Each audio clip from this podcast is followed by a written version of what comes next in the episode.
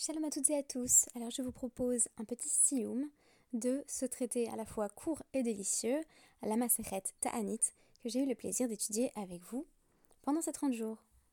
Si je devais faire le point, je dirais que euh, Ta'anit est l'un des traités les plus agréables à étudier euh, du Talmud, peut-être euh, le plus agréable depuis que j'ai débuté mon étude, au sens où même si il y a quelques difficultés de vocabulaire, comme c'est toujours le cas, c'est un traité qui est euh, parsemé de agadotes, toutes plus intéressantes et plus passionnantes les unes que les autres, mais qui me semble tout de même présenter un juste équilibre entre euh, agadotes et alachot. Donc si vous avez euh, certains de vos amis qui vous demandent comment se mettre à l'étude du Talmud, par quel traité commencer, il y a des conseils qui sont souvent donnés, alors évidemment brachot, euh, c'est plus représentatif, on va dire, de ce que peut être une macérette de Talmud, mais euh, pour le plaisir de lecture, je recommanderais euh, sans hésiter Ta'anit, et je crois qu'avec Megillah, nous ne serons pas non plus en peine, et qu'il va s'agir d'un traité très agréable à étudier. Alors, ce que les Chachamim aiment bien faire, c'est proposer une sorte de happy end en fin de traité, terminer sur une note plutôt positive, un peu comme on l'a fait à travers le traité Psachim. Il est bon de commencer sur une note positive, ce qui se traduisait dans Psachim par le fait de euh, parler de hors de lumière pour désigner euh, la nuit, tout simplement parce qu'on voulait commencer sur une tonalité euh, agréable et qui allait ainsi peut-être donner envie de rentrer dans le traité, rentrer dans le traité avec de bonnes dispositions d'esprit. C'est également le cas pour la fin des, des traités. on va aussi le voir à travers Moed Katan, dont je vais reparler dans ce DAF. Alors, vous vous souvenez qu'on avait une Mishnah qui nous avait parlé un petit peu de speed dating et euh, des jours les plus heureux de l'année, à savoir euh, tout Béhav et, euh, et Yom Alors je rapporte l'enseignement euh, que nous avions tiré de cette Mishnah, Amar Rabban Ben Gamliel, Lo Hayu Yamim Tovim le Israël, qui Chamisha Asar Be'av, ou Yom Il n'y a pas eu de jour plus joyeux en Israël, il n'y avait pas de jour qui, qui, amenait plus de réjouissance que tout Béhav, pardon, que voilà, le, 15 euh, du mois de Av, et que euh, Yom Kippour, et j'évoquais dans un podcast précédent que c'est surprenant que ce soit Yom Kippour, parce que euh, Yom Kippour, qui est un jour d'abstinence, entre autres sexuelle, on ne s'attend pas à ce que ce soit un, jour de séduction, mais on précisait chez Bnot Yerushalayim Yotzod Birli Lavan Sheulin, parce que en ce jour, les filles de Jérusalem se étaient revêtues de, de vêtements blancs qu'elles avaient empruntés, afin que elle n'est pas honte, euh, afin que nul n'ait honte de, ses vêtements, et je disais que c'est quelque chose qui allait transcender les classes sociales. Euh, en réalité, ce n'est pas exactement le cas, parce qu'on apprend aujourd'hui que euh, ce qui se passait, c'est plutôt que, par exemple, on dit Bat Meller, Shoelet, mi Bat Kohen Gadol, Bat Kohen Gadol, mi Bat Sagan, donc en fait, c'était plutôt d'une classe à l'autre, mais euh, c'était une, classe sociale euh, ou une classe euh, de l'ordre religieux qui allait la jouxter directement, notamment dans l'ordre des Kohanim. Donc on nous dit par exemple, la fille du roi empruntait ses vêtements à la fille du Kohen Gadol, donc avec un statut un tout petit peu en dessous au niveau, au niveau social. Pour que la fille du Kohen Gadol n'ait pas honte, c'était la fille du roi qui allait euh, vers elle pour lui emprunter ses vêtements. Et à chaque fois, on va descendre d'un cran, d'un degré au niveau social. La fille du Kohen Gadol euh, à la fille du délégué, euh, du, délégué du Kohen Gadol.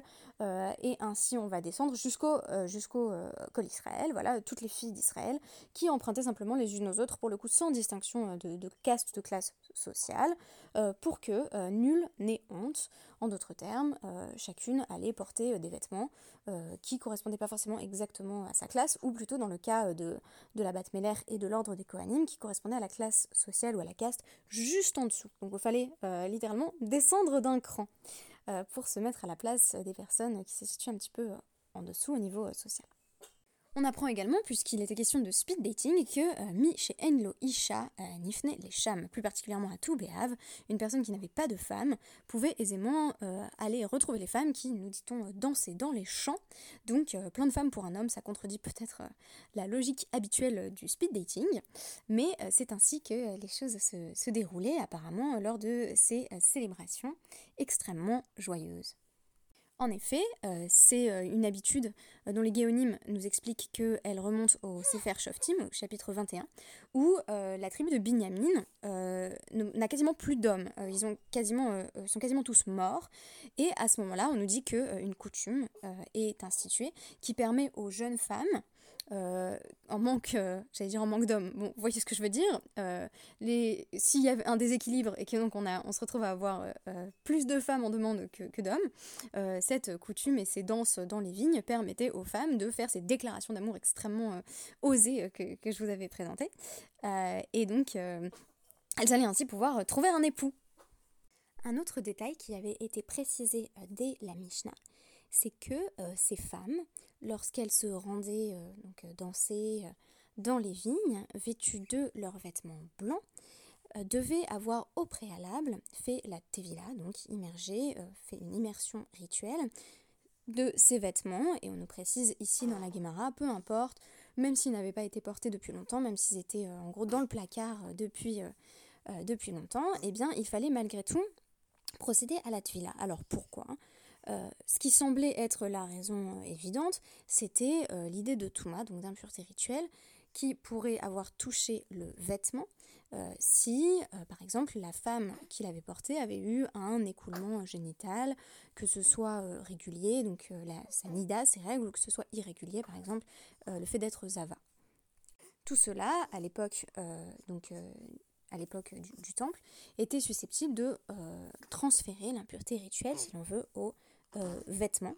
Et Rachi, le Ride et euh, Yonatan vont expliquer que la raison pour laquelle il fallait tout immerger, alors que vraisemblablement euh, celles qui étaient les plus scrupuleuses en matière de Touma et de Tahara s'en étaient déjà chargées pour leurs propres vêtements, c'est qu'on ne pouvait pas présupposer que chacune avait justement le même niveau d'exigence. Donc c'est un peu comme, si vous voulez, OSEI, on a ce qui s'appelle euh, l'inclusivité à droite, c'est ça, il me semble.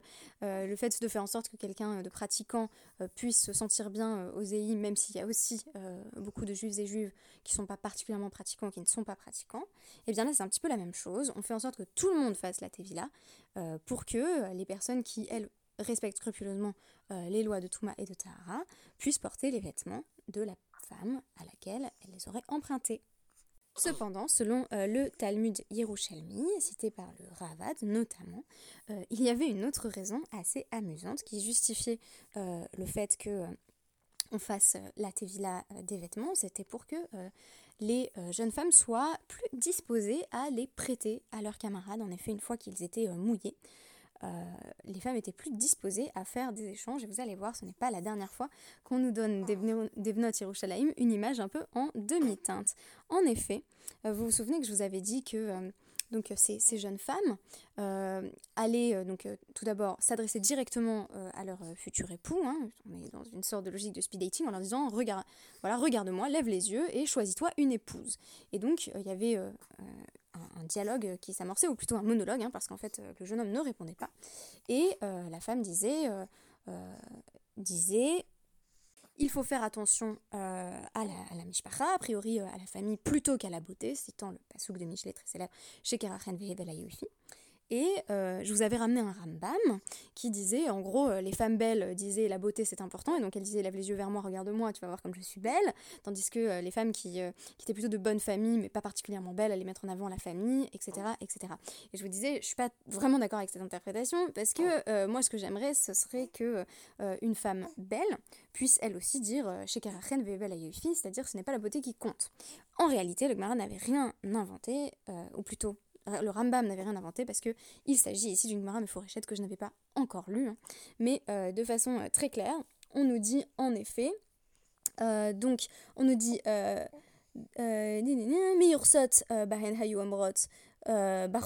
donc celle qui avait voilà qui était de, bonne famille disait voilà regarde-moi le plus important c'est la mishpacha celle qui était particulièrement belle disait tnu enechem le yofi alors, regarde la beauté. Chez Ein Haisha les Yofi, parce que euh, qu'est-ce qui est important chez une femme à part la beauté? Littéralement, pas de femme sans beauté. Hein.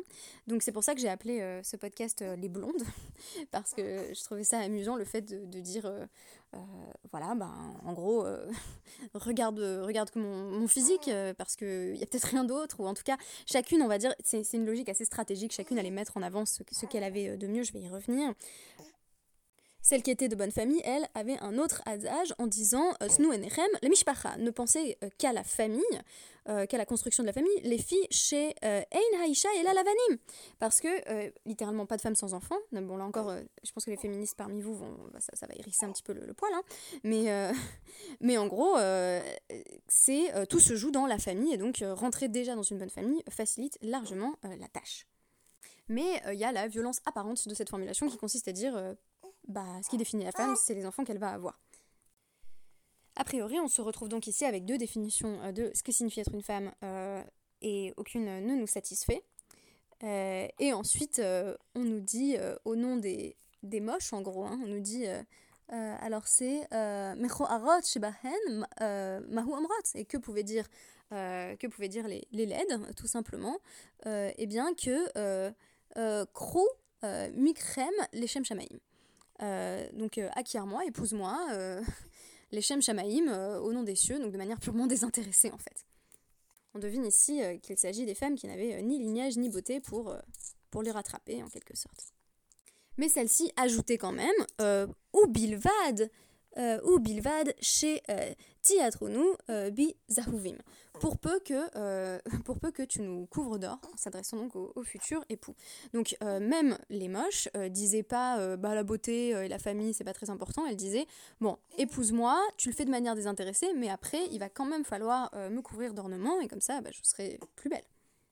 Et ça me rappelle euh, toutes les blagues euh, qu'on fait euh, sur les shidurim quand on dit elle a de bonnes midotes pour dire en gros la future mariée est, pas très belle. ici, on voit qu'on a affaire à une stratégie de chacune des femmes pour mettre en valeur ce qu'elle fait le mieux. le sens premier est humoristique et un petit peu misogyne évidemment, puisque les femmes se définissent soit exclusivement par la possibilité d'avoir des enfants de bonne famille, soit par leur beauté, soit même lorsqu'elles sont laides, par leur désir d'acquérir des bijoux en se mariant.